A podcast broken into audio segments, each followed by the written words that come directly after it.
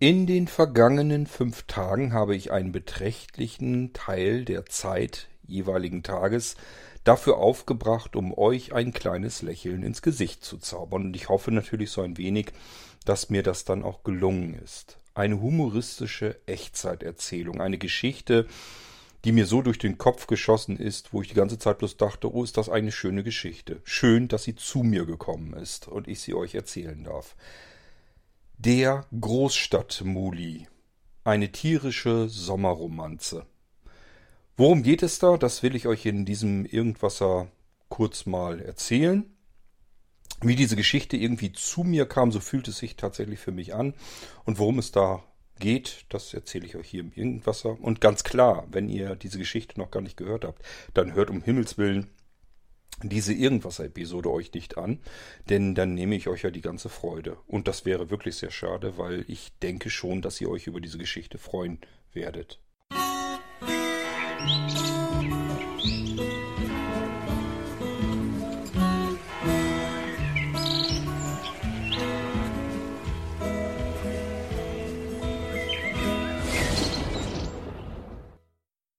Somit nochmal meine eindringliche Warnung und Bitte, hört euch diesen Irgendwasser hier erst dann an, wenn ihr die komplette Geschichte der Großstadt Muli euch durchgehört habt.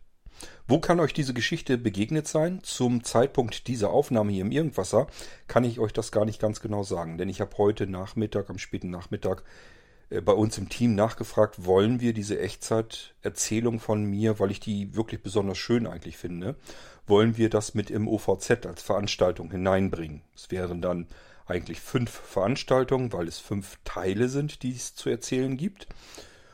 Und äh, wir können das als OVZ-Veranstaltung mit reinnehmen, denke ich schon. Es gibt ja auch Lesungen. Lesungen suggeriert ja immer, dass was geschrieben wurde oder was gelesen wird. Das gibt's bei mir nicht. Ich schreibe ja nichts auf, sondern ich erzähle einfach die Geschichte. Es ist also eine Echtzeiterzählung. Also sowas ähnliches wie eine Lesung, ohne dass gelesen werden muss. So, sowas können wir bei Blinzeln aber auch machen, weil ich eben auch meine Geschichten habe, die ich euch mitteilen will. Im Prinzip wenn es eine Lesung gibt, also ein Buch vorher geschrieben wurde, dann wird in diesem Buch eine Geschichte erzählt. Und ich gehe ja dabei, weil ich keine Lust habe zu schreiben, weil mir das Tippen sehr mühsam ist, dass ich nicht das Buch schreibe, sondern gleich die Geschichte erzähle, ohne es zwischendurch aufzuschreiben. Und das ist tatsächlich so. Auch der Großstadtmodi, da gibt es kein einziges geschriebenes Wort dazu. Weder davor irgendwie als Skript, an dem ich mich hätte entlanghangeln können, noch als irgendwelche ähm, Stichpunkte, die ich mir wenigstens notiert habe, die ich dir dann gedanklich wenigstens abhaken könnte. Also nichts. Keinerlei Vorbereitung. Ich sage ja immer so schön, es gibt nur das Aufnahmegerät, das Mikrofon daran und meinen Mund. Und dann geht's los. Dann erzähle ich euch eine Geschichte. Das war auch bei der Großstadtmuli so. So, wie gesagt, ich kann euch nicht sagen, eventuell habt ihr diese Geschichte schon gehört. Im OVZ als Veranstaltung das kann sein, dass ihr dann per Teamtalk direkt im OVZ-Raum wart und euch das dort angehört habt. Vielleicht haben wir sogar miteinander ein bisschen gequatscht an den Abenden. Es kann auch sein, dass ihr euch das ähm, nicht per Teamtalk, sondern auf euren Amazon-Lautsprechern oder aber sonst irgendwie im Radiostream vom Blinzeln 1 oder auch Blinzeln 2 angehört habt. Auch möglich. Wichtig ist nur, dass ihr Teil 1 bis Teil 5 durchgehört habt, sonst nehmt ihr euch die komplette Freude, wenn ihr jetzt diese Folge hier im Irgendwasser hört, das drumherum. Es kann aber auch sein, dass die Jungs, meine Kollegen, sich nicht melden oder sagen, ach, weiß ich auch nicht, irgendwie auch nicht so richtig Interesse dran, dann muss man ja fünfmal irgendwie, muss sich jemand drum kümmern und bla bla. Ähm, ich habe gleich dazu gesagt, mir ist es egal, es ist keine Verpflichtung jetzt. Ich hatte bloß gedacht, man könnte es halt als Veranstaltung nehmen. Wenn wir nicht wollen, wollen wir nicht, ist nicht weiter dramatisch. Dann kommt es gleich in den Geistreich Podcast nebenan. Ihr wisst, den mache ich auch. Da erzähle ich euch ständig Geschichten. Und dann käme da der Großstadt Muli hinein und ihr habt dort hoffentlich dann alle fünf Teile durchgehört. So oder so, Ihr solltet die ganze Geschichte einmal durchgehört haben, erst dann hier den Irgendwasser hören. Ansonsten stoppt hier, schmeißt den Irgendwasser weiter nach hinten, könnt ihr euch später immer noch anhören und wartet darauf, dass ihr die ganzen Teile von der Großstadt Moli durchhören könnt. Der Großstadt-Muli. Kann, äh, kann Kurt kein Deutsch mehr? Nee, kann er sowieso nicht. Ähm, das merkt ihr immer wieder beim Irgendwasser. Auf der anderen Seite sage ich mir immer, ähm, Monologe halten über Stunden hinweg, ohne, ohne irgendwelche Fehler zu machen. Das sollen andere Leute auch erstmal ähm, vormachen, wie man das macht. Also ich weiß, äh, dass ich sprachliche Fehler habe, grammatikalische Fehler, wenn ihr so wollt. Also, dass mein Deutsch einfach nicht immer korrekt ist, das ist mir vollkommen klar.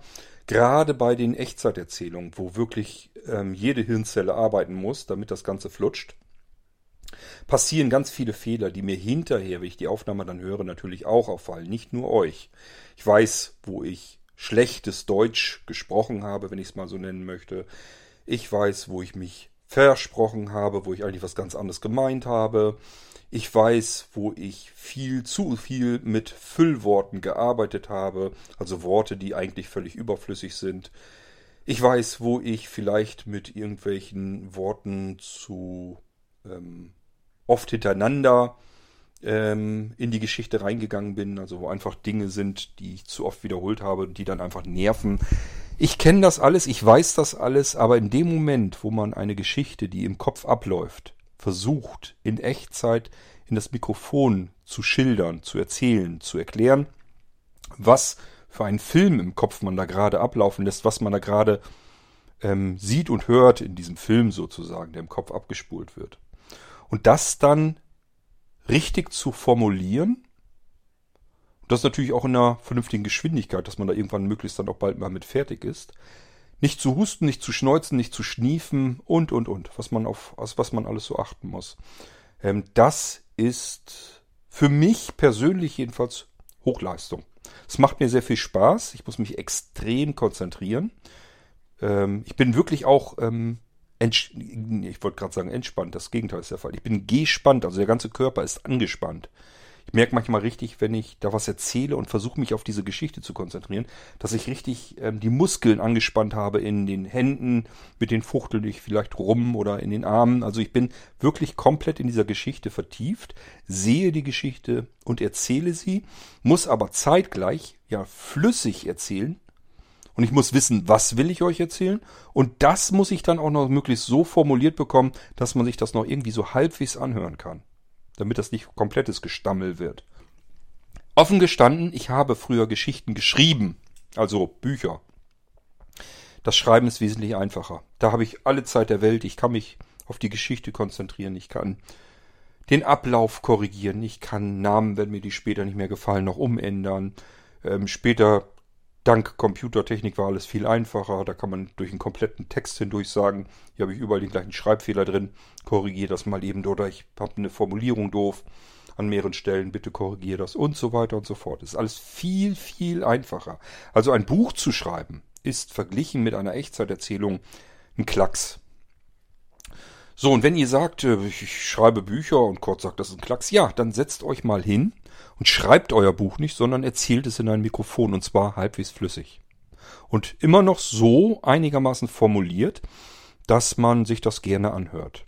Wenn ihr das hinbekommt, dann ziehe ich meinen Hut vor euch, dann habe ich sehr viel Respekt, äh, weil ich einfach weiß, was dahinter steckt, was das für eine Leistung eigentlich ist. Ich will nicht Leistung sagen, das klingt so, als wenn ich mir selbst auf die Schulter klopfen will, sondern Herausforderung. Es ist für mich eine hohe Herausforderung. Ich bin weit, weit entfernt von dem Ziel, was ich im Kopf habe mit den Echtzeiterzählungen. Ich fände es total fantastisch, wenn ich tatsächlich irgendwann mal eine Geschichte erzählen kann, so als würde ich sie aufschreiben. Wenn ich das hinbekäme, dann wäre ich am Ziel angelangt. Da bin ich meilenweit von entfernt. Ich mache es trotzdem gerne, weil mir diese Echtzeiterzählungen sehr viel Spaß machen, weil sie eine Herausforderung sind. Deswegen, wenn ihr auch jemand seid, der gerne erzählt, Geschichten erzählt, aber diese normalerweise aufschreibt. Probiert's mal aus. Nehmt ein Aufnahmegerät, nehmt ein internes oder ein externes Mikrofon und fangt an. Lasst eure Geschichte im Kopf gedanklich ablaufen und versucht diese Geschichte zu erzählen. Ihr werdet wahrscheinlich das gleiche Problem haben wie ich. Ihr könnt das nicht beispielsweise über eine halbe Stunde oder so durchhalten. Ihr könnt nicht die Geschichte wirklich synchron, während sie abläuft, komplett von vorne bis hinten durcherzählen. Wenn ihr das könnt, dann, äh, ja, dann habe ich ganz, ganz hohen Respekt vor euch. Ich weiß, dass ich glaube, es gibt Menschen, denen würde ich das zutrauen. Ähm, das sind aber vereinzelte, also weltweit vereinzelte, will ich mal so sagen.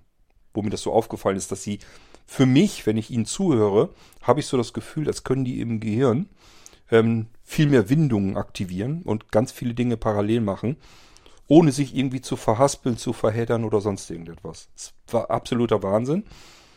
Kann ich nicht. Ich habe ein normales Gehirn. Ich habe kein überdurchschnittliches. Vielleicht sogar eher ein unterdurchschnittliches, ich weiß es nicht. Aber jedenfalls ähm, muss ich mit meinem Hirn auskommen und versuche trotzdem dann diese Echtzeiterzählung irgendwie hinzubekommen.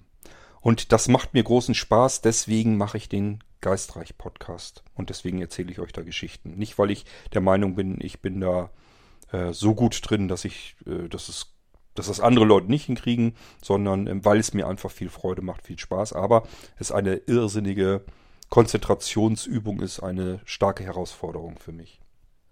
Das war es bei der Großstadt Muli auch. Jetzt kommen wir mal erstmal auf den Titel zu sprechen. Der Großstadt Muli. Ich habe euch ja eben schon gesagt, also irgendwie, ja, Kurt hat ähm, Deutschprobleme.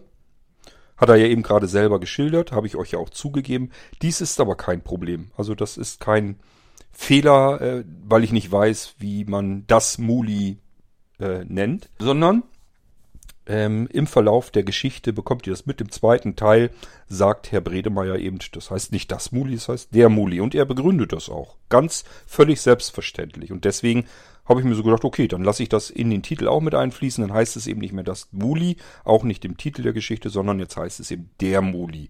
Und da unser Muli vom Landleben in die große Stadt hinauszieht, klingt fast wie ein Märchen, keine Sorge, ich erzähle euch gleich, wie das alles aufgeklärt werden kann. Ähm, da es jedenfalls in die Großstadt kommt, ähm, wird aus der Muli der Großstadt Muli. Was ist eigentlich ein Muli?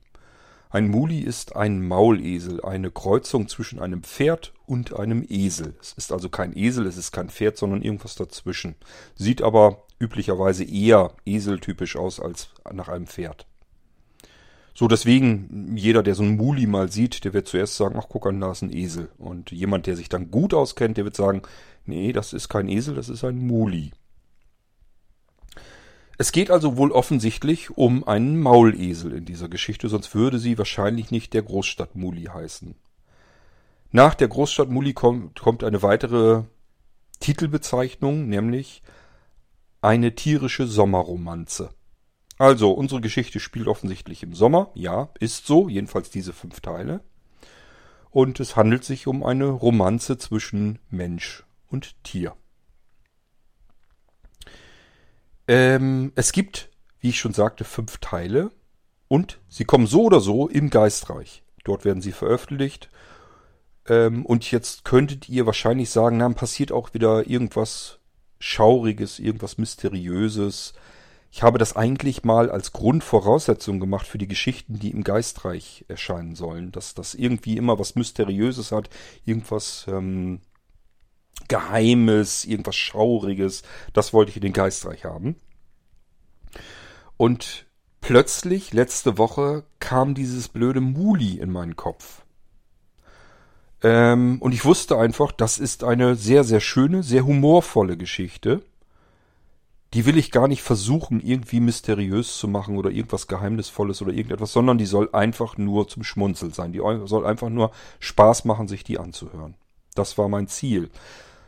Und dann war ich auch tatsächlich ein bisschen am überlegen, packst du die in den Irgendwas oder den Geistreich? Und beim Irgendwas haben wir ja nun mal leider das Problem 2000 Episoden. Das heißt, je weiter wir dann weitere Episoden draufkippen, desto mehr geht das verschütt. Findet kein Mensch mehr wieder. Jemand, der den Irgendwasser mal findet, wenn wir vielleicht Episode 2500 haben, wird diese schöne Sommerromanze wahrscheinlich nicht mehr finden da drin. Der guckt sich die neueren Folgen an, geht noch ein Stückchen rückwärts, irgendwann wird's ihm zu bunt. Man hört sich keine zweieinhalbtausend äh, irgendwas Episoden rückwirkend mehr an. Das macht kein Mensch, nehme ich jedenfalls mal an.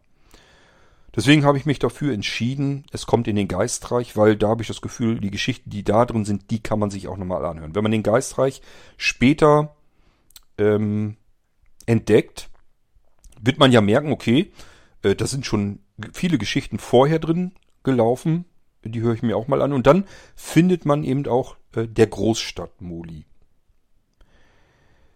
Ich habe mir gedacht, es ist ein in sich abgeschlossenes Stück, also ein in sich abgeschlossenes Buch. Buch Nummer 19. Fünf Teile. Und hätte das ebenfalls in den Titel noch mit reingepackt, also es hätte einfach hintergestanden Teil 1 von 5, Teil 2 von 5 und so weiter. Ich habe aber erstmal die Geschichte erzählen wollen und aufgenommen und habe so bemerkt, selbst wenn ich diese Geschichte, so wie ich sie im Kopf habe, das, was ich eigentlich euch erzählen möchte, wenn ich das beendet habe, dann steckt in dieser Geschichte an sich noch so viel Potenzial drin, dass ein Mensch, der in der Großstadt wohnt, plötzlich nun einen Maulesel hat und den auch nie wieder hergeben will. Da steckt so viel Potenzial drin, dass die beiden weitere Abenteuer erleben können.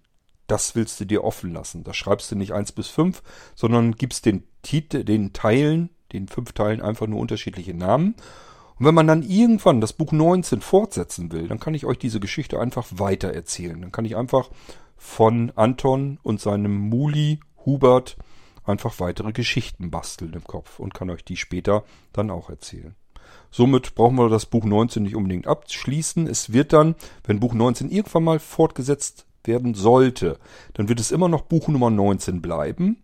Und dann 19.6, 19.7 und so weiter, wie ihr das von den anderen Büchern im Geistreich-Podcast auch kennt. Aber es sind eben andere Geschichten, die ich euch dann erzähle rund um Anton und dem Muli Hubert. Ähm, jetzt überlege ich, was, wie will ich euch das weiter erzählen? Ach ja, genau, vielleicht wie die Geschichte zu mir kam. Das kann ich euch gar nicht so ganz genau erzählen. Letzte Woche, das muss ja lass mich mal überlegen, keine Ahnung, irgendwann so Mitte der Woche gewesen sein.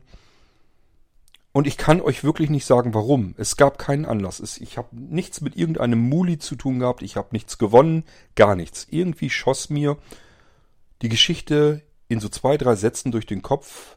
Mensch, das wäre doch toll, eine Geschichte zu erzählen, wo jemand, der in der Großstadt wohnt, einen Überraschungspreis gewinnt, einen Hauptgewinn mit dem er eigentlich überhaupt nichts in der Großstadt anfangen kann. Nämlich ein Lebewesen, einen Vierbeiner. Und äh, dann war ich erst bei einem Esel, hab dann aber gedacht, mit diesem Muli kannst du auch noch irgendwie was rumspielen in der Geschichte. Also machst du einen Muli draus. Auch die Namen, die kamen mir sofort. Ich hatte gedacht, so, das Muli nenne ich entweder Hugo oder Hubert oder so, und dann ist es Hubert geworden der Name für den Hauptprotagonisten war jetzt zum Überlegen Anton. Habe ich so bei Anton habe ich so an Tirol gedacht. Ähm, Toni heißen die dann ja alle. Und habe ich so gedacht, ja gut, vielleicht heißt er nicht einfach nur An Anton, das ist mir zu langweilig, sondern hat eigentlich einen längeren Namen, der nur abgekürzt wird. Deswegen heißt unser Protagonist Antonius Lucius Pollmann. Kurz Anton Pollmann. Und der hat nun einen Preis gewonnen, ohne jemals an einem Gewinnspiel teilzunehmen. Und dieser Preis ist eben Hubert, der Esel, beziehungsweise eben nicht der Esel, sondern das Muli. Und wir lernen in der, im zweiten Teil der Geschichte, es heißt nicht das, sondern der Muli, weil Hubert eben ein der ist. Gut, also, wir haben einen Anton Pollmann und der wird im ersten Teil angerufen. Eine Frau, Frau Sietz, meldet sich am anderen Ende der Leitung und fragt ihn, ja, ich bin vom Wisselbacher Abendblatt. Wisselbach, eine Ortschaft, die es hoffentlich nicht gibt. Ich weiß es nicht. Kann sein, dass es sie doch gibt. Ähm, war dann aber keine Absicht. Ich habe an einen Ort hier bei uns in der Nähe gedacht, der heißt Wisselhövede. Den wollte ich aber nicht nehmen und habe dann einfach einen Bach hintergeklatscht hinter dem Wissel und somit hatten wir einen Wisselbach. Wisselbach ist eine Ortschaft, die ist nicht ganz klein, aber auch nicht wirklich eine, eine größere Stadt, sondern eher so eine ganz kleine Kleinstadt, hat aber immerhin schon eine Fußgängerzone. Vorgestellt habe ich mir einen Ort, den ich hier bei mir in der Ecke habe, Pferden in die Fußgängerzone, habe ich mich gedanklich so ein bisschen versetzt, damit ich euch die Geschichte so ein bisschen erzählen kann und die Bilder dazu in meinem Kopf dann auch ablaufen lassen kann. Also, den Ort, den ich euch da so ein bisschen beschreibe, den gibt es tatsächlich. Übrigens, ich rede dort ähm, schon im ersten Teil von dem Zwetschgenstein, ein Denkmal, das es vor oder zu Beginn der Fußgängerzone gibt. Auch das Ding gibt es so ähnlich. Das klingt so ein bisschen wie so ein Bürgerstreich. Also ich habe euch ja erzählt, der Zwetschgenstein ist nichts anderes als ein kleiner Stein, den die Bürger von Wisselbach auf einen größeren Stein gelegt haben, am Beginn der Fußgängerzone. Das haben die als Denkmal durchgepaukt. Das gibt es tatsächlich in Pferden auch. Am Beginn der dortigen Fußgängerzone gibt es ein Denkmal mit einem größeren Hügel und auf diesem Hügel ist ein Stein. Den kann man auch nicht einfach so wegräumen, also ein bisschen größer und schwerer ist er dann schon. Ähm, Das ist der Lugenstein, glaube ich, heißt der da. Lugenstein, ich habe irgendwas mit Mückenschiss auch in Erinnerung. Könnt ihr mal sehen, das vergisst man auch irgendwie alles wieder, wie die Dinger heißen. Jedenfalls ist das tatsächlich auch so. Und ich habe daraus einen Zwetschgenstein gemacht. In Wisselbach. So, aber zurück zu unserem Telefonat. Frau Sietz meldet sich also und sagt, sie sei vom Wisselbacher Abendblatt.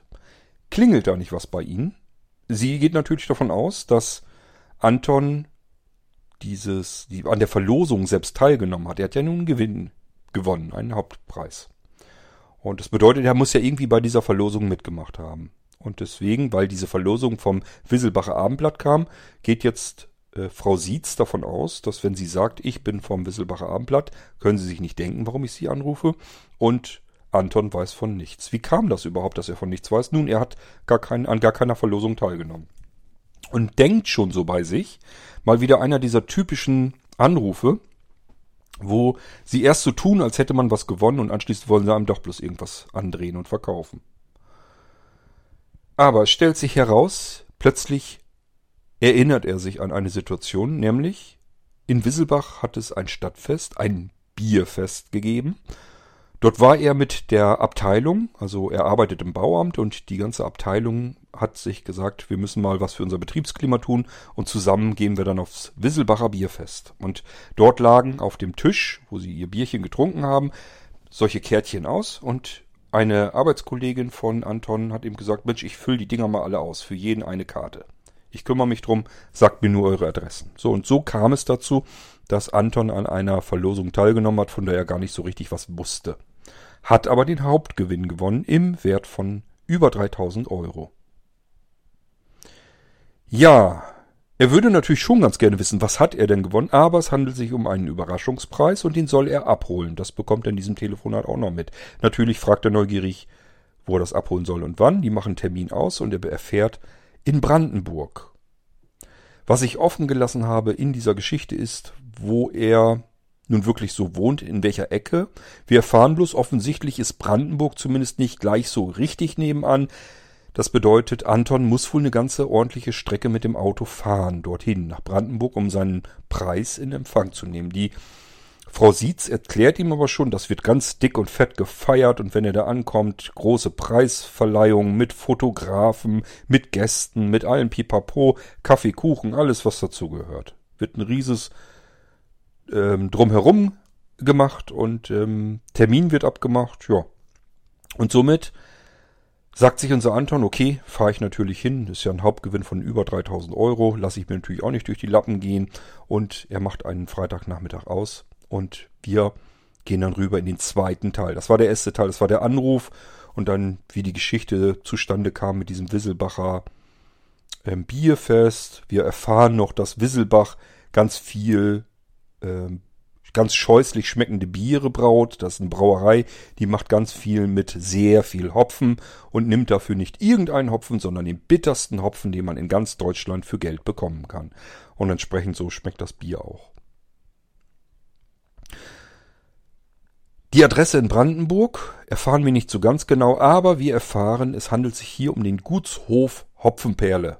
Dort soll er sich um 15 Uhr an einem Freitagnachmittag einfinden, um zur Preisverleihung zu kommen. Er fährt dorthin mit seinem Kleinwagen, alter klappriger Ford Fiesta, und ähm, bemerkt, irgendwie bin ich hier ganz weit weg von irgendeiner Ortschaft, von irgendeiner Stadt. Ich stelle mir eine einsame, verlassene Landstraße, die mitten durch Waldlandschaft geht, vor. das beschreibe ich auch in so etwa. Also links Wald, rechts Wald. Davon abgehen eigentlich nur so ein paar Feldwege. Und die Navigation sagt ihm, ja, du bist angekommen. Du bist vor Ort. Das ist aber das, was er sieht, nur die Feldwege. Jetzt bleibt ihm eigentlich nur übrig, die ganzen Feldwege abzuklappern, in der Hoffnung, dass er irgendwo so einen Gutshof findet. Da ist aber zum Glück ein Radfahrer auf, dem, auf der Straße in der Entfernung zu sehen. Dort fährt er ihm entgegen und fragt ihn und der weiß zum Glück auch, wo dieser Gutshof ist. Und er landet, wenn auch verspätet, obwohl er sehr früh losgefahren ist, auf, äh, an diesem Gutshof parkt dort, wundert sich. Niemand da, außer ein paar Kühe, paar Hühner, nichts los hier.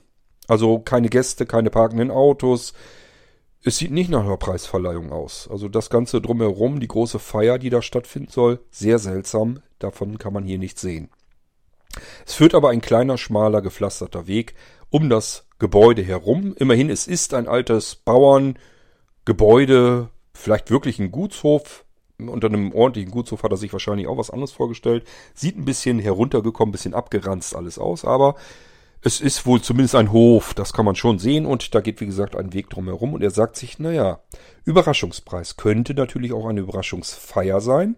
Dann gehe ich da mal um zu, bestimmt stehen hinter diesem Gebäude, hinten im Garten, da haben die alles vorbereitet und warten und wollen ihn jetzt überraschen.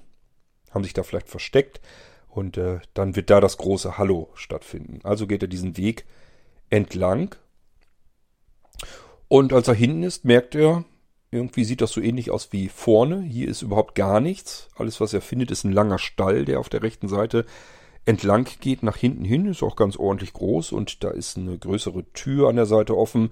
Da kommt ein fröhliches Gequietsche von Schweinen heraus und er hört, dass da irgendwer mit einer Metallforke auf dem Steinboden äh, herumragt. Also er kann sich vorstellen, da ist wohl jemand und sagt sich, okay, dann frage ich den mal, ob ich überhaupt richtig bin. Geht also dorthin zur Eingangstür und findet dort auch jemanden, der dort am Arbeiten ist und nicht weiter Notiz von ihm nimmt. Links Schweine, rechts Schweine, in der Mitte ein Gang und jemand verteilt mit seiner Forke einen Strohballen oder Heuballen oder was auch immer nach links und rechts in die Stallung hinein. So, er spricht ihn natürlich an, ähm, will wissen, ob der Mann dort vielleicht die Kontaktperson, die er von der Frau ähm, die bei der Zeitung arbeitet, mitgeteilt bekommen hat. Das soll ein Herr Bredemann sein, den er kontaktieren soll dort auf dem Gutshof. Da fragt er ihn, ob er den kennen würde. Er sagt ja, jo. Äh, und dann fragt ihn anschließend, ja, wo, ob er denn wüsste, wo man den finden kann. Sagt er auch, jo. Ansonsten arbeitet er einfach weiter. Also sehr seltsam, sehr kurz angebunden. Und ähm, wir erfahren dann, ja, er hätte vielleicht einfach mal nur vernünftig fragen müssen und nicht so komische Fragen stellen, wo man einfach nur wahrheitsgemäß mit Ja beantworten könnte. Tatsächlich ähm, erlebt ihr dort so ein kleines Spielchen, das mache ich ab und zu. Ich bin gemein, ich gebe es zu, mit meiner Frau. Wenn euch das mal aufgefallen ist, Frauen fragen ganz häufig so. Ähm, beispielsweise, ähm, äh, wenn die was trinken wollen, dann sagen die nicht, kannst du mir bitte was zu trinken reichen oder sowas, sondern ähm, hast du da, hast du da noch, keine Ahnung, noch was in der Wasserflasche drin? Und dann sage ich, ja. So, und dann rechnet natürlich meine Frau damit, dass ich die Wasserflasche nehme und ihr vielleicht was einchecke oder ihr die Wasserflasche gebe, damit sie sich was einchecken kann oder wie auch immer. So rechnen Frauen jedenfalls damit. Die fragen wirklich immer so umständlich. Und manchmal kann ich es mir nicht verkneifen, beantworte die Frage wahrheitsgemäß, rege mich ansonsten aber nicht weiter. Also ihr merkt schon, mit mir zusammenzuleben ist gar nicht so einfach. Und das wollte ich einfach mal so ein bisschen in so eine Geschichte mit einbauen. Wir haben es also hier mit diesem etwas sturen, norddeutsch anmutenden, aber in Brandenburg wohnenden Bauern zu tun, der da im Stall arbeitet, wahrheitsgemäß knapp und kurz beantwortet, aber so richtig weiterhilft es einem auch nicht. Wer den Fehler nun gemacht hat, ob der Bauer vielleicht mal freundlicher sein könnte oder der Fragende vernünftig fragen sollte, keine Ahnung. Äh, das lassen wir an der Stelle vielleicht mal laufen. Jedenfalls, wir bekommen mit, das ist der Herr Bredemann. Und der soll uns ja als Kontaktperson dienen. Und wir haben uns aber verspätet, das ist das Problem. Und ähm, der Bauer eben selbst, der Herr Bredemann, geht aus dem Stall raus. Wir folgen ihm und er guckt einfach nach links so zu dem Hauptgebäude, nach oben und sagt, ja, ist ja 15 Uhr 6, äh, du bist zu spät. Und unser Protagonist Anton fragt sich, woher weiß er jetzt die Uhrzeit so genau, schaut ebenfalls nach oben zum Gebäude und die Uhrzeit dort, da ist eine Uhr eingebaut in der Wand, die zeigt eine komplett ganz andere Zeit an. Keine Ahnung, kann zum Beispiel dort halb neun sein oder sowas. Also ganz andere Zeit. Und er fragt sich, wie, wie, wie geht das denn jetzt, dass der mir die genaue Uhrzeit sagen kann, aber auf die Uhr guckt und da steht was völlig anderes. Wie macht er das? Und dann erfahren wir eine Geschichte, wie es sich zugetragen hat, dass überhaupt diese Uhr in dieses Gebäude hineingekommen ist, warum sie eigentlich so völlig falsch funktioniert und dass die Leute, die dort wohnen, aus bestimmten Gründen irgendwann dazu übergegangen sind, weder nicht die Uhr zu stellen, weil da passierten wohl immer Unfälle beim Stellen der Uhr. Das kann man nämlich nur von außen mit der Leiter machen. Und die sind deswegen irgendwann dazu übergegangen, statt diese Unfälle hinzunehmen, ähm, die Uhrzeit umzurechnen. Das heißt, die Uhr geht jede, jeden Tag eine weitere Minute nach. Und das muss man sich eben merken. Und dann kann man die Uhrzeit umrechnen. Und somit wusste der Bauer, der Herr Bredemann eben auch, wie spät es aktuell ist. Die Geschichte, die lasst euch da mal selbst erzählen. Aber habt ihr wahrscheinlich schon. Ich sag ja, hoffentlich habt ihr die ganze komplette Story schon mal gehört von der Großstadt Muli. Ja, das ist im Prinzip so, so, eine Geschichte in der Geschichte, die wir erfahren und dann gehen wir zusammen, also wir denken dann schon mit unserem Anton zusammen, das muss ja irgendwie versteckte Kamera sein, so viel ähm, äh, Bauernschleue und so weiter, das, das gibt's ja gar nicht. Das gibt's ja nur in wirren Geschichten, so wie im Geistreich-Podcast, aber in, in einer echten Umgebung kann das gar nicht vorkommen. Er rechnet also schon damit, dass irgendwo versteckte Kamera oder sowas ist. Ja, aber offensichtlich irgendwie dann doch nicht so. Der Bauer schlurrt nach vorne, vor das Gebäude, wo Anton ja vorher geparkt hat, und jetzt will er ihm zeigen, wo sein Hauptgewinn steht. In dem Moment kommt der Fotograf der Wisselbacher Abendzeitung ebenfalls zu diesem Hof hin. Und auch der kommt natürlich zu spät, weil es irrsinnig viele Baustellen gibt dorthin auf dem Weg zum Gutshof. Ähm, ja, die begrüßen sich im Prinzip nur kurz und gehen dann eben den Feldweg. Also sie sind ja durch diesen Feldweg zum Gutshof gekommen. Den gehen sie jetzt ein Stückchen wieder zu Fuß aufwärts. Also Herrn Bredemann hinterher, der ja eigentlich den Hauptpreis zeigen wollte. Aber er geht eben diesen Feldweg ins Nirvana, ins Nichts hinein. Da steht nichts, da gibt es nichts zu entdecken. Das kommt Anton natürlich komisch vor und deswegen fragt er auch, wohin wir denn jetzt hier hingehen. Und Herr Bredemann zeigt dann eben in eine Richtung und sagt, äh, dein Gewinn wollen wir uns doch anschauen. Er zeigt auf eine Wiese, die erstmal leer aussieht. Scheint eine Pferdekoppel oder sowas zu sein, ist ein Zaun drumrum. Und Anton malt sich schon aus, ach so, ich bekomme ein, ein Stückchen Gras, ein Grundstück hier mitten in Brandenburg, im Niemandsland. Um Himmels Willen, was soll ich da damit anfangen? Er malt sich schon aus, vielleicht mal Urlaub machen, Zelt auf der seiner eigenen Wiese in Brandenburg aufbauen und so weiter, aber so richtig kann er da eigentlich nichts mit anfangen.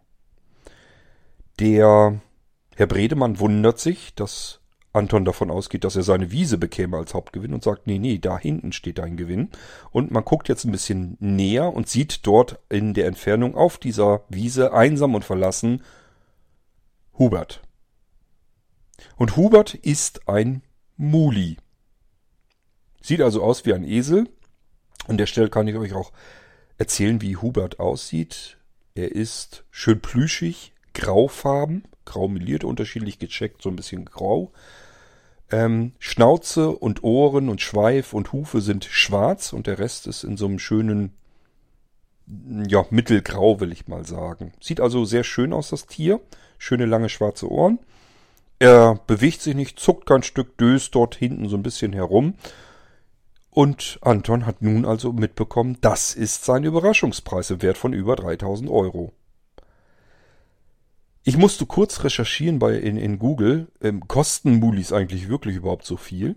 Und siehe da, ich war mit meiner Schätzung gar nicht so schlecht. Also ich wusste erst, ich habe diesen Hauptpreis mit 3000 Euro, da hatte ich den ersten Teil schon erzählt. Dann wollte ich den zweiten Teil erzählen, habe so bei mir gedacht, scheiße, was kostet ein Muli eigentlich? Du erzählst dir irgendwas von 3000 Euro, nachher ist das, hat er einen ganz anderen Preis, weniger oder mehr oder was auch immer.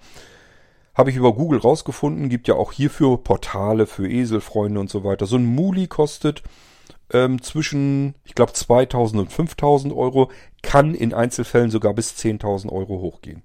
Also gar nicht schlecht geschätzt und ich konnte bei meinen 3000 Euro Gewinn bleiben.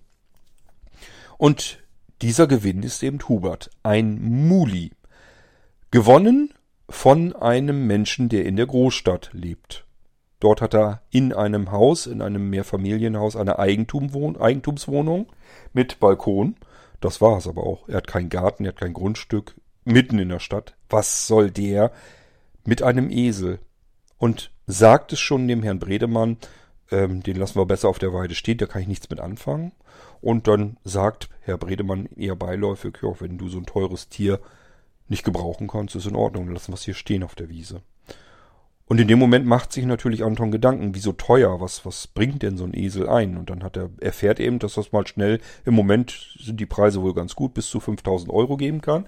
Und diese 5000 Euro könnte Anton natürlich schon ganz gut gebrauchen.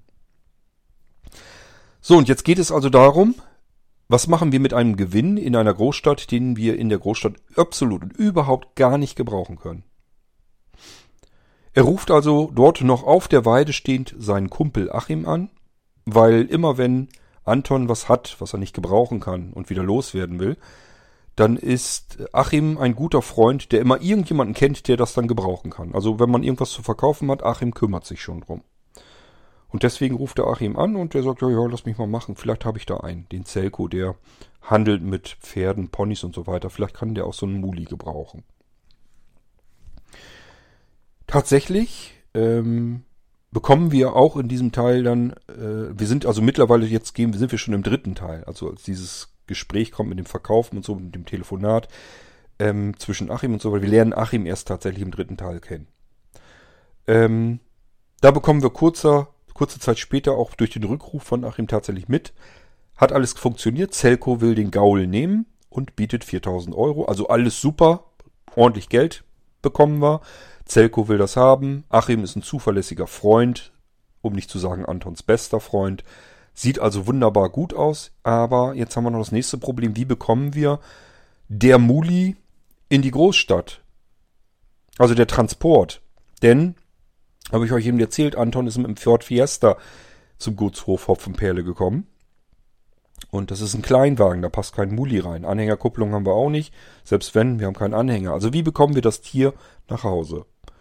Und während er sich so Gedanken macht, bekommt der Fotograf, der ist dann nämlich auch noch dabei, das mit und sagt sich, wieso, das ist doch gar kein Problem. Dafür hat die Zeitung doch schon gesorgt. Transport haben wir doch bezahlt. Herr Bredemann musste ihr das mit seinem Wagen, er hat einen Geländewagen, mit seinem Wagen und Anhänger dahinter muss er dir das Muli bis vor die Haustür transportieren. Dafür wurde er schließlich auch bezahlt. Also, das Transportproblem haben wir auch schon mal gelöst. Wir bekommen sogar noch mit, dass dieses dass dieser Transport in einem Einsteigerpaket, das es zu Hubert dazu gibt, dass das ebenfalls dazugehört zum Gewinn. In diesem Einstiegspaket erfahren wir, da ist zum Beispiel Stroh dabei, Heu dabei, eine, ein Emailletopf, aus dem Hubert sehr gerne sein Wasser trinkt. Da sind, ist ein Sack Zwiebeln dabei, da kommen wir gleich nochmal drauf zu sprechen. Später, im letzten Teil erfahren wir aber auch wohl noch ein Sechser Pack ähm, von diesem Hopfentropfen dabei, also dieses scheußlich schmeckende Bier. Also da gibt's noch ein Einsteigerpaket dazu, gehört zum Gewinn dazu und das packen sie alles in den Kleinwagen, das passt da gerade so rein. Und somit kann Anton losfahren und irgendwann folgt Herr Bredemann mit seinem Geländewagen und dem Hänger und Hubert hinten drauf ähm, ebenfalls in die Stadt, um Hubert dort abzuliefern. Wir erfahren allerdings auch, dass Zelko zwischenzeitlich angerufen hat und das Tier doch nicht gebrauchen kann.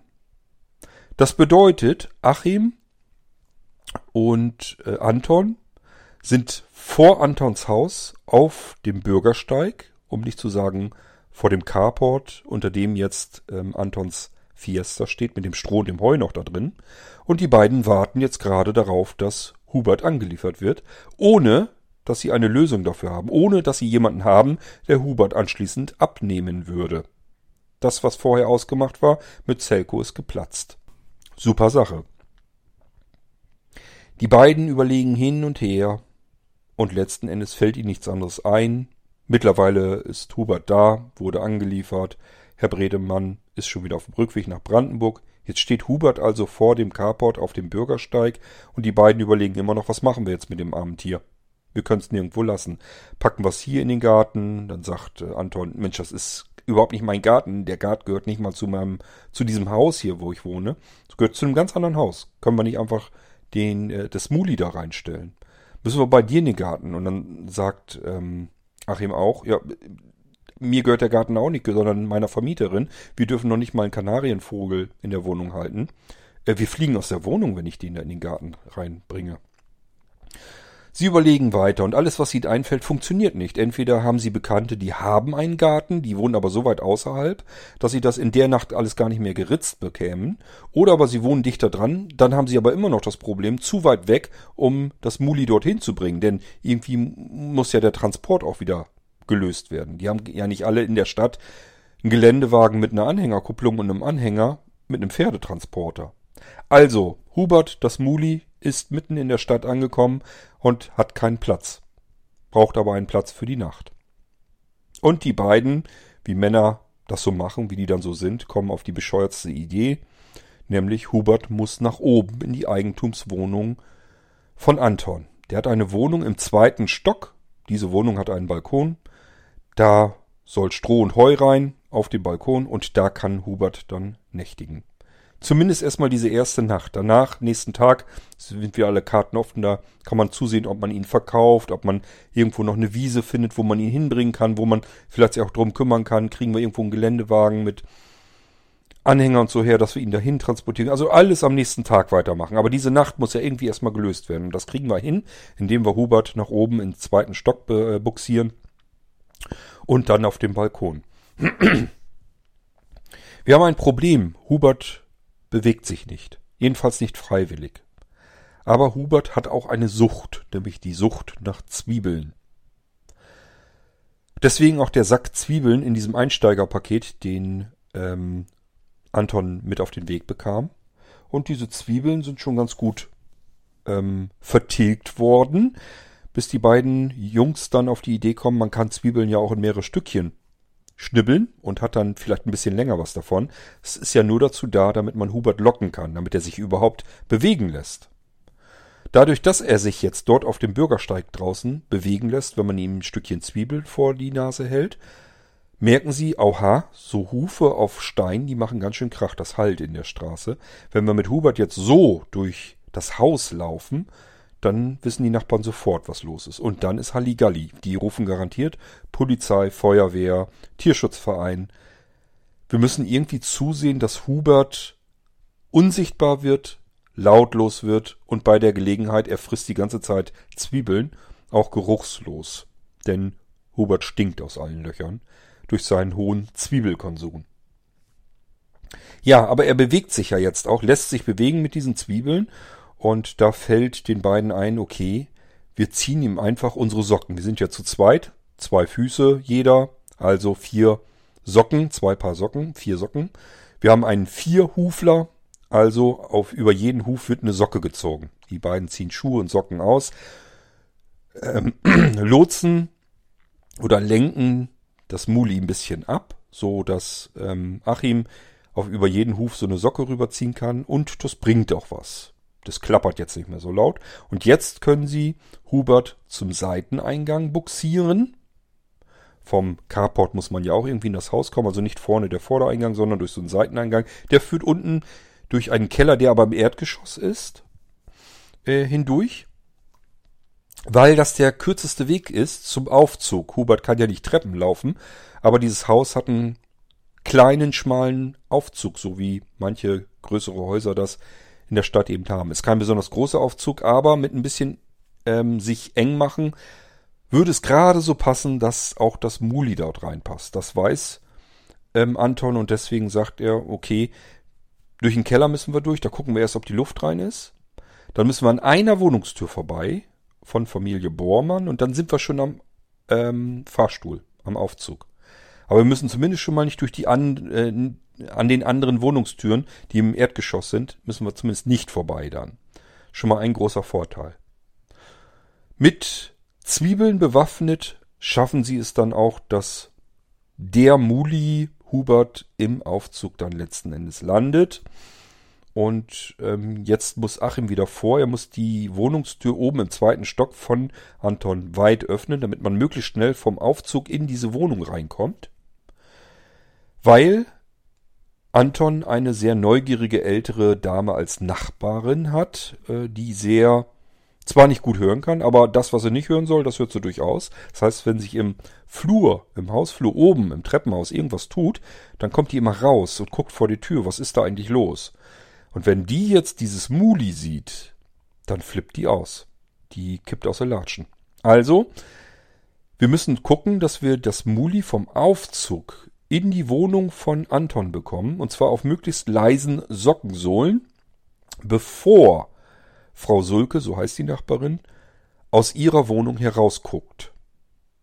Und Anton weiß, dass es meistens so eine halbe Minute braucht sie, bis sie das spitz kriegt. Dann guckt sie aber allerdings auch schon raus. Das heißt, ganz viel Zeit haben wir nicht. Denn es ist ja nicht so, dass äh, das Muli mal eben ganz schnell durch den Flur huscht. Es ist ein bisschen störrisch und ohne Zwiebeln tut es schon mal gleich gar nichts. Ähm, deswegen. Und wir sind natürlich mit dem Muli auch falsch herum jetzt in den, in den Fahrstuhl eingestiegen. Das heißt, wir müssen das ganze Viech auch noch einmal erstmal umdrehen mit Zwiebellocken und äh, dann in die offene Wohnung hinein. Das ist also alles sehr knapp, zeitlich, wird also hochspannend. Und äh, es ist auch so abgemacht, wenn ähm, Achim den Fahrstuhl holt. Wenn also die Luft rein ist, dann soll er eben eine Nachricht schicken. Aufs Handy. Die beiden wollen sich da nicht unterhalten, möglichst wenig Geräusche machen, deswegen schicken die sich Textnachrichten. Dass jetzt eben alles in Ordnung ist, kann losgehen. Nächstes Etappenziel kann gemeistert werden. Und wir haben jetzt also die Situation, die Situation, dass ähm, Anton im Fahrstuhl steht, in der Ecke, so schräg in den Fahrstuhl reingedrückt, äh, das Muli.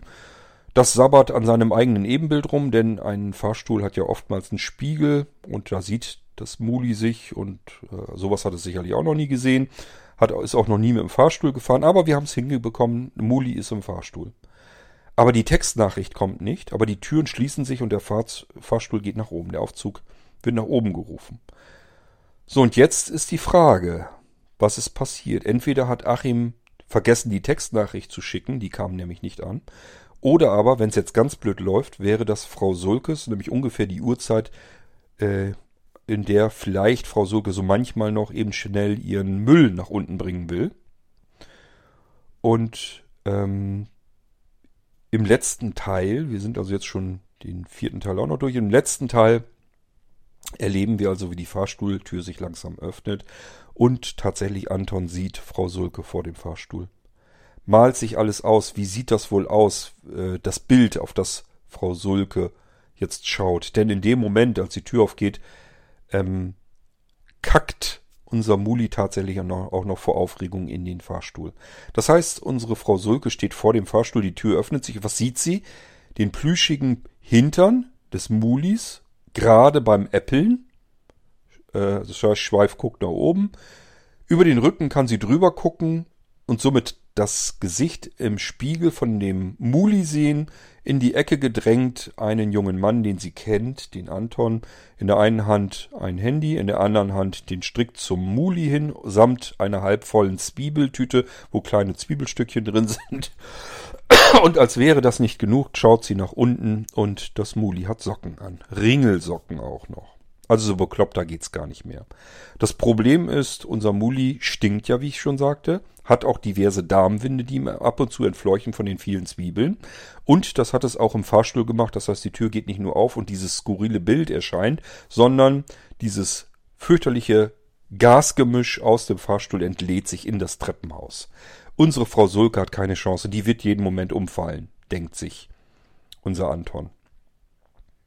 Und plötzlich meldet sich Achim Anton macht seine verschreckten Augen, die er kurz verschlossen hat, weil er dachte, jetzt geht die Welt unter. Frau Sulke kippt mir hier aus den Latschen und jetzt kommt Feuerwehr, Polizei, Tierschutzverein, alles Mögliche. Die Nacht wird ähm, nicht gut ausgehen, aber vor dem Fahrstuhl steht tatsächlich Achim. Die Fantasie von Anton hat ihm einen Streich gespielt. Er hat im Aufgehen der Fahrstuhltür durch diesen Spalt meinte er Frau Sulke zu sehen, war tatsächlich aber nur der Achim, sein Kumpel, und der wartete auf ihn. Frau Sulke ist gar nicht da alles ist nochmal gut gegangen und in Ordnung. Aber sie haben nicht viel Zeit. Das Muli muss jetzt aus dem Fahrstuhl heraus, einmal um 180 Grad gedreht werden und dann in die Wohnung von Anton hinein. Wohnungstür steht sperrangelweit offen. Das Muli geht auch so Schritt für Schritt, dreht sich, geht Richtung Wohnung, ist aber noch nicht drin und man hört im Prinzip schon den Schlüsselbund von innen an der Tür von Frau Sulke sich umdrehen. Das heißt, Jetzt kommt Frau Sulke auf den Plan und guckt durch ihre Tür, durch den Türspalt hindurch. Und deswegen ähm, schmeißt Anton ganz schnell die restlichen Zwiebeln Richtung ähm, Achim und sagt ihm, sieh zu, dass du das Viech in die Wohnung bekommst, so schnell wie möglich. Ich lenk Frau Sulke ab. Stellt sich neben die Wohnungstür von Frau Sulke so, dass Frau Sulke nicht direkt sehen kann, was hinter ihm ist. Also hinter seinem Rücken ist immer noch das Muli zu sehen und Achim, wie er versucht, das Muli in die Wohnung zu zerren. Und äh, Frau Sulke will natürlich, versucht immer irgendwie an dem Mann vorbeizugucken, aber er tänzelt da hin und her und versucht ihr die Sicht zu versperren. Und plötzlich merkt sie, meine Fresse, was stinkt das hier eigentlich so furchtbar? weil, das habe ich euch ja erzählt, diese, dieser irrsinnige, bestialische Gestank aus dem Fahrstuhl ist ja jetzt immer noch im Treppenhaus und das riecht man natürlich alles. Plus die Zwiebelstückchen, die die ganze Zeit über in ähm, Antons Hand gelegen haben, als er den Esel zu führen versuchte. Also es muss fürchterlich stinken, das merkt natürlich auch Frau Sulke. Er erklärt's ihr, ähm, und sagt, es steigt gerade eine Feier, weil er hätte ja einen Preis gewonnen bei der Zeitung. Die feiern da in der Wohnung ein bisschen drin. Deswegen käme er jetzt auch zu ihr an die Tür. Es war reiner Zufall, dass sie geöffnet hat. Er wollte gerade klingeln und ihr erklären, Mensch, wir feiern eine kleine Party, es könnte ein bisschen lauter werden. Und das, was da so übel riecht, ist eine Partysuppe, ein Zwiebeleintopf und der stinkt zwar fürchterlich, soll aber ganz toll schmecken. Und Frau Sulke hat das jetzt so verstanden, dass sie wohl eingeladen ist. Geht jetzt an oder es, es rumst in der Wohnung, weil das Muli ist mittlerweile so im Flur verschwunden vorne in der Wohnung und da knallt's ganz laut, weil das Muli hat sich im Spiegel der Flurgarderobe gesehen, hat sich dabei erschrocken und ist dabei zur Seite gerannt und dabei hat es die Flurgarderobe von der Wand abgerissen, die ist krachend auf den Boden gefallen. Das hört natürlich sowohl Frau Sulke als auch Anton. Frau Sulke kommt jetzt endlich vorbei an Anton und sieht noch im Flur verschwinden den Hintern von dem Muli und unten natürlich die Socken an den Hufen. Und es gibt für sie, kann nur eine Erklärung geben. Also es ist ja undenkbar, dass in einer Wohnung ein Esel ist. Schon gar nicht auf Socken.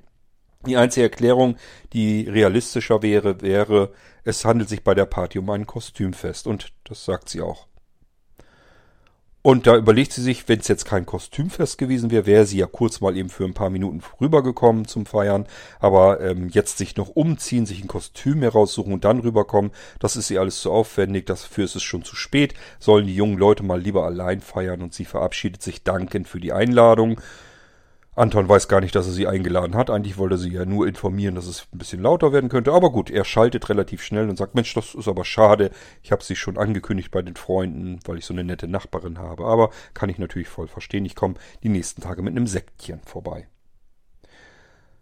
Somit haben wir es geschafft. Das Etappenziel ist erreicht und Anton geht ebenfalls in seine Wohnung rein. Das Muli und Achim sind in dem Moment im Flur gar nicht mehr zu sehen. Achim kommt ihm entgegen und sagt, ja, Smuli ist im Wohnzimmer, verköstigt sich gerade an den Zimmerpflanzen, weil die Zwiebeln alle sind. Alles nicht so wild. Das Muli ist ja jetzt da, wo es hingehört und Zwiebeln hat Anton zur Not auch noch in der Küche selbst. Die beiden müssen jetzt also nur noch den Balkon freiräumen und dann holt Achim in der Zeit Stroh und Heu und den Topf und so weiter nach oben, was in dem Kleinwagen noch ist. Und äh, dann haben die beiden es tatsächlich geschafft. Hubert ist auf dem Balkon, scheint auch einigermaßen zufrieden zu sein. So klein ist der Balkon nicht, kann sich sogar darauf drehen. Es ist Stroh, er fühlt sich wohl, es gibt Heu, er hat was zu mümmeln, hat den Magen ja sowieso voll mit den ganzen Zwiebeln, hat seinen Lieblingstopf, den emaillierten, hat da Wasser drin, kann er schlürfen. Alles ist für Hubert soweit in Ordnung und ähm, Anton und Achim sitzend auf Küchenstühlen vor der geöffneten Balkontür und stoßen mit dem Hopfentropfen, mit dem ganz scheußlich schmeckenden Bier, was ja beim Einstiegspaket dabei war, eben nochmal an auf den Feierabend, weil sie das alles irgendwie gemeistert haben, das Unmögliche möglich gemacht haben. Ähm, Anton kann jetzt auch duschen, will dann schlafen. Achim geht, fährt dann nach Hause, passt während des Duschens noch auf den Hubert auf und geht, fährt dann jedenfalls auch nach Hause. Das letzte, was wir erfahren, ist, dass ähm, Anton sich nicht ins Bett legt, sondern im Wohnzimmer auf die Couch mit einer Wolldecke, damit er direkt neben der geöffneten Balkontür neben Hubert schlafen kann und damit alles in Ordnung ist. Er will jetzt bei seinem neuen Kumpel sozusagen sein. Und man erfährt auch noch, ähm, Ihr schaltet das Licht aus. Der Mond scheint so richtig schön hell durch äh, das Fenster. Ähm, somit auch über den Balkon hinweg durch das Wohnzimmerfenster und wirft den Schatten eines Esels mit Eselohren an die Wohnzimmerwand. Das ist das romantische Bild, was wir sozusagen verlassen, womit wir diese Geschichte dann beenden. Ja, und damit eine Kurzzusammenfassung von der Großstadtmuli eine tierische Sommerromanze. Ähm, diese Geschichte kam, also es sagen ja viele Autoren, wenn die ein Buch schreiben, dann sagen die immer, irgendwie fühle ich mich gar nicht, als hätte ich die Geschichte geschrieben, sondern irgendwie als käme, wäre die Geschichte zu mir gekommen. Die war plötzlich einfach da, ich musste sie nur noch aufschreiben. Ähm, das ist immer so eine Floskel, erzählen ganz viele Autoren und ich höre da schon gar nicht mehr so richtig hin, aber in diesem Fall muss ich wirklich sagen, das war bei mir tatsächlich wirklich eins zu eins so der Fall. Ich habe mir keinerlei Mühe gegeben, diese Geschichte im Kopf irgendwie zu erdenken, zu erfinden. Sie ist einfach, hat sich von ganz alleine zusammengesetzt.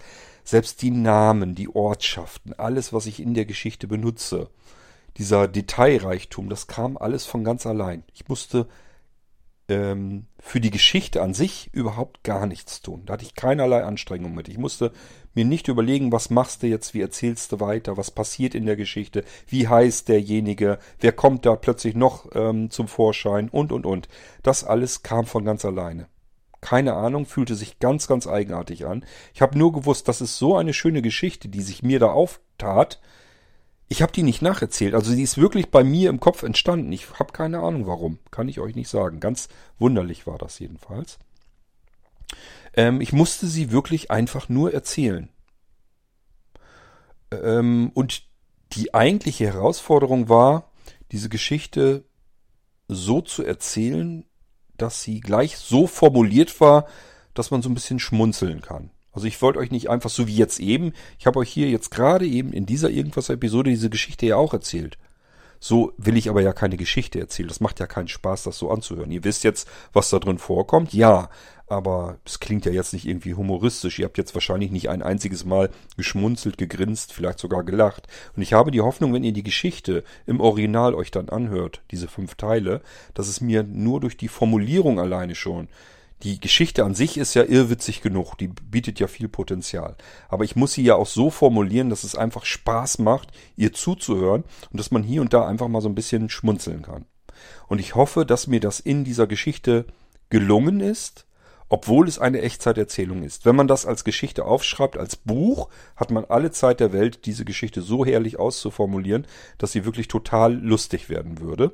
Und ich habe alles versucht, was mir möglich ist, das Ganze auch als Echtzeiterzählung. Obwohl ich es nicht aufgeschrieben habe, obwohl ich nicht die Zeit hatte, mir genauere Gedanken zu machen, wie ich was formuliere, habe ich trotzdem die Hoffnung, dass ich es einigermaßen hinbekommen habe, dass es Freude macht und Spaß macht, dieser Geschichte zuzuhören. Und ich euch damit eine schöne Sommergeschichte bescheren konnte. Ob es mit Anton und Hubert und Achim und wie sie alle heißen weitergeht, das hängt davon ab, ob sich Menschen melden, ähm, dass es weitergehen sollte, dass sie sagen, ich fand die Geschichte so toll, mich würde das richtig ähm, freuen, wenn man da mal wieder was von hören würde. Wenn das Buch irgendwann mal weiter erzählt wird. Wenn die beiden einfach weitere Abenteuer erleben. Mir ist das so zwischen Teil 4 und Teil 5 so aufgefallen eigentlich erst. Ähm, wir können ja noch zum Beispiel darauf eingehen, wie Anton versucht, das Muli loszuwerden erstmal. Die ersten Tage will er ja eigentlich immer noch das Muli verkaufen. Und da kommen natürlich auch ganz viele Interessenten an. Ähm, auch hier, da kann man sich witzige Geschichten einfallen lassen, wie er die Anzeige formuliert, dass er Hubert vielleicht hier und da sogar mit hinnehmen muss, weil er ja keinen Babysitter hat, der die ganze Zeit zu Hause aufpasst. Ähm, wir müssen uns drum kümmern, dass das Muli irgendwie erstmal überhaupt irgendwo auf ein Grundstück kommt. Wir können den ja das Tier nicht auf, auf äh, den Balkon lassen. Es muss ja irgendwann erstmal einen Platz bekommen, damit wir das artgerecht unterbringen können. Und dann machen wir uns dann den Verkauf und dann kommen die Interessenten und da kann man überall Geschichten draus machen. Die sind vielleicht nicht so witzig, keine Ahnung, wie jetzt der Anfang. Ähm, das kommt drauf an, ob ich irgendwie tolle Ideen habe, die ich umsetzen kann. Aber ähm, man kann diese Geschichte zumindest erstmal grundsätzlich weitererzählen. Es ist kein ähm, absolutes Ende, das da erzählt ist. Ja, und ob es weitergeht, das muss ich schauen. Wenn ich das Gefühl habe, euch interessiert diese Geschichte, wie es weitergeht, dann ähm, kommt da irgendwann mal was wieder. Ähm, geht aber bitte nicht davon aus, dass ich gleich sofort wieder weiter ansetze, sondern ich habe ja noch weitere Geschichten zu erzählen. Ich will in die Reisende weiterkommen. Ich will in Buch 1 ähm, möchte ich gerne weiterkommen, Tagebuch des Unerlebten. In Buch 5 Freunde der Zukunft. Ihr wartet ja auf verschiedene Geschichten, dass sie weitergehen. Und ähm, ich habe euch hier erstmal so fünf Teile am Stück geliefert. Pro Teil, das geht ungefähr so 20 Minuten, 20, 25 Minuten so circa. Das heißt, ihr habt erstmal eine ganze Weile ein bisschen was zu hören gehabt. Und ich muss mich natürlich auch um die anderen Geschichten erstmal weiter kümmern. Aber ja, also mir hat es sehr viel Freude gemacht. Es war wahnsinnig anstrengend. Ähm, also man kann wirklich so sagen, wenn man so 20 Minuten am Ende dabei herausbekommt, wenn man so eine Echtzeiterzählung hat, dann hat man zwei Stunden daran gearbeitet. Ich habe also im Prinzip fünf Tage am Stück, jede Nacht hindurch, euch die Geschichte einen Teil weitererzählt, war immer richtig froh, wenn ich wieder 20 Minuten zusammen hatte, um den nächsten Teil zu erzählen. Und das waren immer so über, über zwei Stunden, die dann rum waren, bis ich diese 20 Minuten im Kasten drin hatte. Man hört die immer wieder durch, man schnippelt überall dran rum, äh, man guckt so weit, wie man kommt mit Hustern, dann verspricht man sich. Gerade hier, ich habe wirklich darauf geachtet, dass ich die Formulierung auch so ein bisschen hinbekomme, dass mir das Spaß macht. Damit das wirklich auch humoristisch ist. Das heißt, es hat wirklich ähm, einen relativ hohen Aufwand gemacht, um immer einen Teil fertig zu bekommen. Und ich habe das fünf Tage am Stück, beziehungsweise eigentlich fünf Nächte am Stück durchgezogen, weil ich nicht wollte, dass ich mich, dass ich eine Woche dazwischen verstreichen lasse und mir dann Gedanken machen muss, Mensch, wie hieß der nochmal, in welcher Ortschaft war man nochmal, ähm, was war in diesem Einsteigerpaket drin und, und, und. Also man muss sich ja dann alles merken. Und nach ein paar Tagen hat man so Details ganz schnell wieder vergessen. Das wollte ich nicht. Ähm, ich wollte im Prinzip die Geschichte so in einem Rutsch durcherzählen.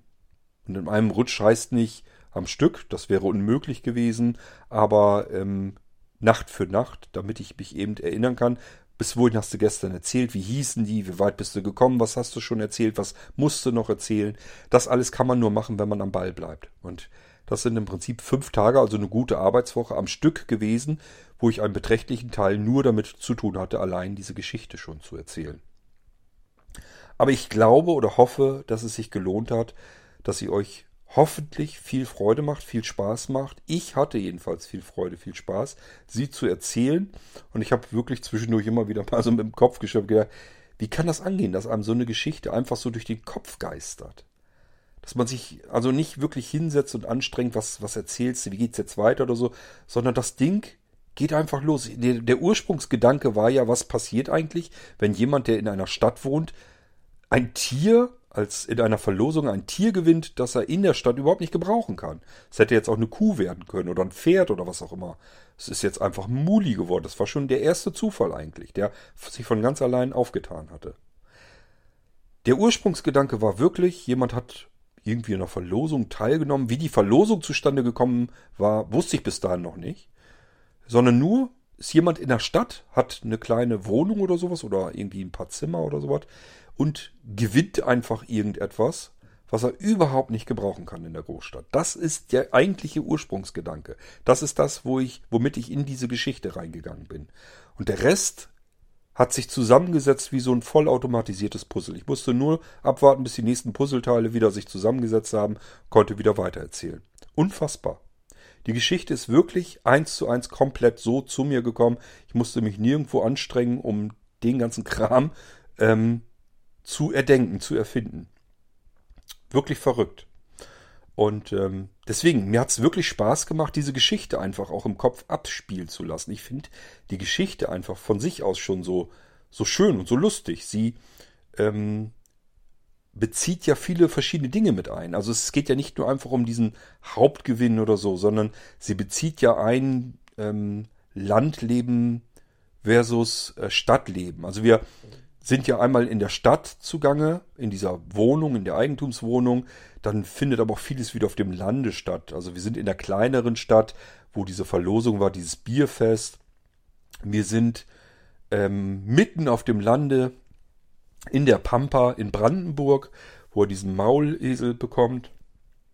Es ist eine Geschichte zwischen Mensch und Tier, auf dem Lande begegnen uns verschiedene Tiere, aber wir haben eben jetzt auch diesen Maulesel, den wir nicht gebrauchen können.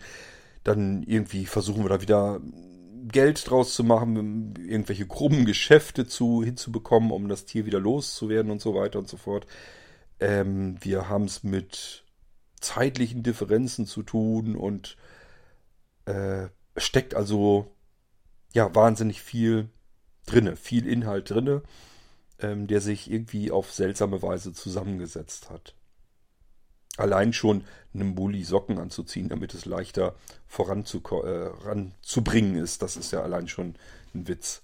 Das Einzige, wo ich mal ein bisschen länger nachdenken musste, wie lockst du dieses Muli? Also ich war erst bei Knoblauchzehen am, am Gange statt der Zwiebeln und habe mir einfach so gedacht, Hauptsache das Muli stinkt aus dem Hals und aus dem Hintern. Hatte ich so gedacht, das muss stinken. Egal womit ich dieses Muli anlocke, mir war also klar, Karotten, können wir nicht gebrauchen in diesem Fall. Davon stinkt das Muli nicht. Zucker schon mal gar nicht. Dann war ich irgendwie bei Lakritze am Gange. Das hätte man auch nehmen können. Da habe ich gedacht, das irgendwie klingt sehr ungesund. Ähm, da macht man sich schon wieder Sorgen um das arme Tier. Ja, aber Knoblauchzehen war ich mir fast sicher. Das ist ja so ein, so ein trockenes Etwas da. Ich habe schon so gedacht, das, das frisst ein Muli, glaube ich nicht. Aber Zwiebeln könnte sein. Eine Zwiebel hat erstmal einen süßlichen Geschmack gut möglich, dass so ein Muli Zwiebeln frisst. Und wenn es das normalerweise nicht tut, unser Muli tut das jetzt eben. Ich habe mich dann für Zwiebeln entschieden.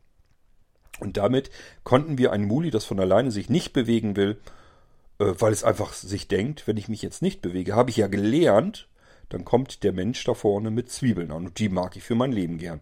Das heißt, das Zwiebel ist nicht einfach faul, sondern es ist einfach nur wahnsinnig klug. Es sagt sich einfach, ich bleibe hier so lange stehen, bis ich eine Zwiebel bekomme, weil ich gerne Zwiebeln fresse. Das hat ja nichts mit Faulheit zu tun, sondern mit Klugheit. Wir haben es also mit einem sehr klugen Tier zu tun. Das bemerkt im Verlauf der Zeit auch Anton Pollmann. Ja, das war's mit der Großstadt Muli. Eine Geschichte, die mir persönlich sehr gut gefällt. Ich mag sie sehr und habe mich sehr gefreut, dass sie mir so durch den Kopf gegangen ist. Ich sie erzählen durfte. Und ähm, die eigentliche Hürde war wirklich nur, das Ganze in Echtzeit zu formulieren, so dass man sich das hoffentlich einigermaßen anhören kann. Jetzt kommt es auf eure Rückmeldung an. Ich bin gespannt, ob euch die Geschichte gefällt oder ob sich vielleicht auch mal wieder keinen Mensch me äh, meldet. Ähm, ja, dann muss ich mich damit zufrieden geben, dass mir die Geschichte gefällt. Dann muss ich mir eben selbst was erzählen. Das ist so wie mit dem Menschen, der über seine eigenen Witze ganz alleine lacht. Dann bin ich eben so einer. Das ist dann eben so. Ähm, aber mich würde es eigentlich wundern. Es ist doch eigentlich eine wunderschöne humoristische Geschichte. Also ich würde mich wundern, wenn es wirklich keinem von euch irgendwie was bedeutet, keinem von euch gefällt. Aber mit Rechnen tue ich natürlich mit allem. Wenn ihr aber die Gedanken habt, nein, das war eine schöne Geschichte, fand ich witzig oder ihr habt irgendeine Anmerkung dazu oder ihr fühlt euch erinnert an irgendetwas durch die Geschichte, was euch passiert ist. Ähm, also alles her. Anekdötchen immer her oder wenn ihr irgendwas erzählen wollt oder einfach nur mitteilen wollt, habe ich gehört die Geschichte. Es reicht schon aus, wenn ich weiß, oh, da meldet sich mal wieder jemand, äh, kanntest du vorher noch gar nicht und hat einfach nur Bescheid gegeben. Ich habe, ich höre das. Ich habe gerade erst wieder eine, ähm, eine Frau per Sprachnachricht hier kennengelernt, die gesagt hat, Mensch, ich höre deinen Irgendwas auch schon seit zwei Jahren. Ähm, ich freue überhaupt nie, nie irgendwo, dass mir die begegnet ist oder so. Ich freue mich tatsächlich wirklich, weil ihr für mich zu einem riesigen großen Teil eine schwarze anonyme Masse seid.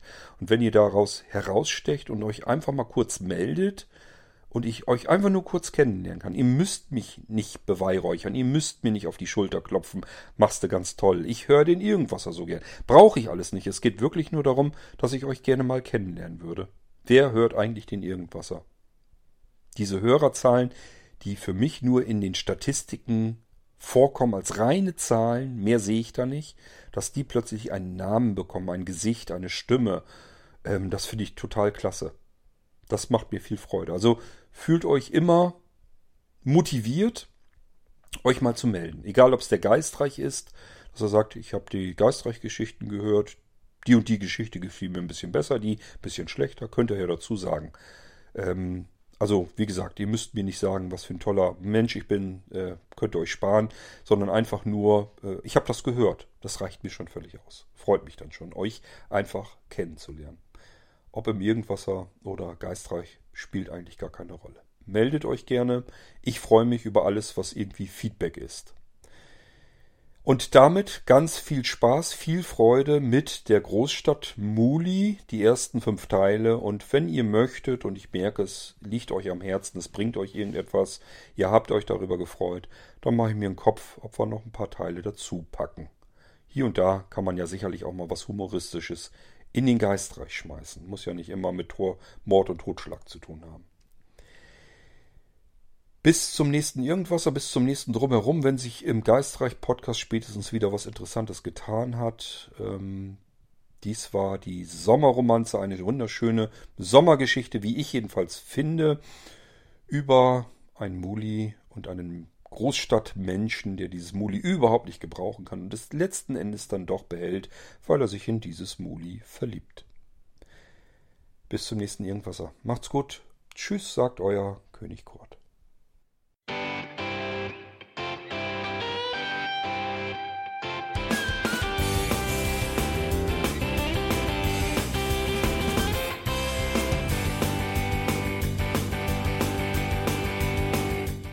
Das war Irgendwasser von Blinzeln. Wenn du uns kontaktieren möchtest, dann kannst du das gerne tun per E-Mail an podcast.blinzeln.org oder über unser Kontaktformular www.blinzeln.org. Blinzeln schreibt man in unserem Fall immer mit einem D in der Mitte. Wenn du möchtest, kannst du uns sehr gerne auch einen Audiobeitrag auf unseren Podcast Anrufbeantworter sprechen. Der hat in Deutschland die Telefonnummer 05165 439 461. Und wenn du uns aus dem Ausland anrufen möchtest, dann ersetze einfach die erste 0 gegen die 0049 für Deutschland. Wir bedanken uns für dein Interesse und freuen uns schon darauf, wenn du auch beim nächsten Mal wieder mit dabei bist.